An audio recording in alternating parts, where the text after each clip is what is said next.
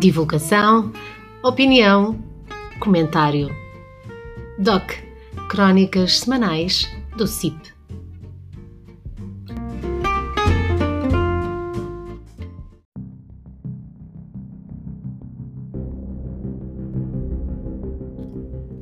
Espaço de opinião de Clara Paredes Castro.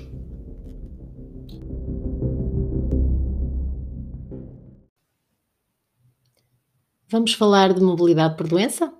Mas assim de uma forma leve, humorística, suave, vinda de quem não é docente e está a tentar entender o que se passa, sem dramas, que para drama já basta a palavra doença e a falta de mobilidade, ok? Então é assim: estou doente, em recuperação ou sou cuidador? É natural que por estes fatores haja um regime de exceção que me permita estar mais perto da minha residência ou local de tratamento. Concordam? Até aqui tudo muito bem. São cerca de 8 mil docentes nesta situação. E depois vêm os abusos. Claro, amigos, estamos em Portugal. Não há um regimezinho de exceção que não seja esbichado como uma costela de churrasco. Ora, perante alguns abusos de avaliação, vai de alterar o estado das coisas para haver mais equidade. Até aqui tudo muito bem. Detectamos irregularidades, tentamos corrigir. Adiante. Como corrigir? Fácil. Como não conseguimos bem definir um critério melhor, vamos ao Google Maps. Ora, passamos de circunferência para linha reta. 50 km está bom? Parece-vos um bom raio? Pois o raio que o parta. Se é uma conferência, não tem sentido nenhum ser feita a compasso e que atrasa a passo muitas famílias. E se é uma reta, também não me parece que seja correta. Negociação para cá e para lá, mapa na mão, lá houve um recuo reduzindo a área geográfica. Mas calma, há ainda que fazer distinção. Os docentes dos quadros de agrupamento não podem manifestar preferência por nenhuma escola que fica a menos de 20 km, medidos em linha reta, desde a sede do Conselho onde se situa a escola provimento. E os docentes de quadro de zona pedagógica podem concorrer a todas as escolas num raio de 50 km da sede do Conselho da Residência ou do local de tratamento. Já estão cansados? Calma que ainda há mais. Há a lista. O despacho que determina as doenças incapacitantes. Ou seja, tem de estar doente, dentro da doença da lista, estar dentro dos tais quilómetros ou fora e a escola tem de ter espaço para mim. Como assim ter espaço para mim? Ah, pois, é que o diretor tem de ter pelo menos 6 horas letivas no grupo de recrutamento. Não tem? Azar, conduz, conduzir mais uns quilómetros, pode ser que na escola seguinte tenha sorte. Ora bem, ou é de mim ou fica muito difícil para todos aqueles que precisam de ver reconhecido o direito à mobilidade e o terem, ou porque estão constrangidos pela distância ou pela capacidade de acolhimento das escolas. Ah, e tal, mas tem de ser por causa dos abusos. Ok, voltemos aí então. Diz o Ministério da Educação que 18% dos casos atuais de mobilidade acontecem entre escolas do mesmo conselho. Ora, e colocar isto como uma não possibilidade?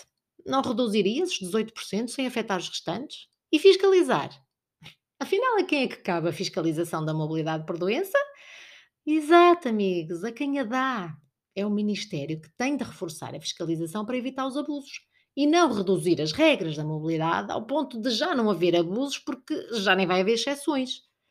É claro que há escolas que têm bastantes docentes em mobilidade por doença, também porque os professores uh, são de áreas de forte densidade populacional, ou ainda porque, ao contrário do que às vezes o Ministério da Educação pensa, os professores e os seus familiares também envelhecem, também adoecem. Mas condicionar o acesso por regras meramente ditadas administrativamente é não ter em conta as particularidades das doenças de cada um e da situação de cada escola ou região. Por exemplo, um invisual que não necessita de cuidados médicos permanentes está salvaguardada a sua posição? Não está.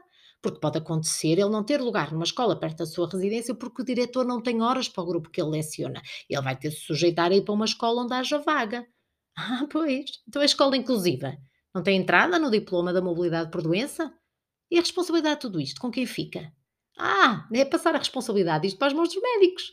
É que para aceder a estes direitos, as pessoas já têm de ter um atestado que comprova a doença incapacitante e um atestado de necessidade de deslocação para efeitos de tratamentos médicos que têm de ser prestados. Muito bem, mas confiemos nos médicos, que passam e sabem bem o que escrevem. Mas depois há um limite para acolher esses docentes. E como é que se faz? Ah, o atestado de capacidade multiusos. Mas depois idade, paciência, quem mandou o teu pai ter feito o regime de, de nascimento cinco dias depois de teres nascido. E os que sobram? Vamos alargando até chegar aos tais 50 km. E a medição é justa? Se em vez de medirem do portão da frente da sede do agrupamento, que fica a 19 km e 900 metros, posso medir ou pedir para me medirem desde o portão das traseiras que fica a 20 km e 500 metros? Diz o Ministério da Educação que estas alterações são uma tentativa de match entre a vontade dos professores e a disponibilidade das escolas. Ora, esta veiazinha de Santo António Casamenteiro vestida de Tinder está muito mal amanhada.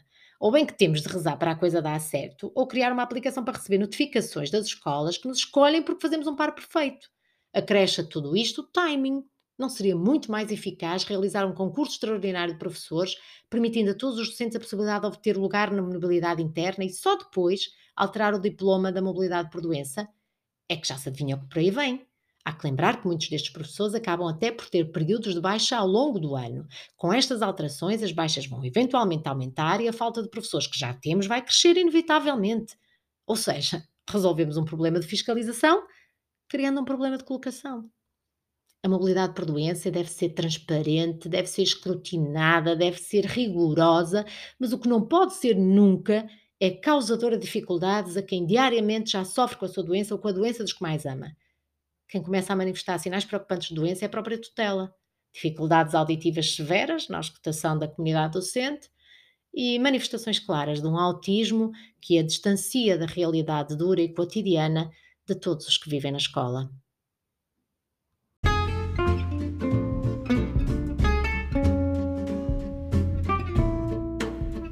Divulgação, opinião, comentário.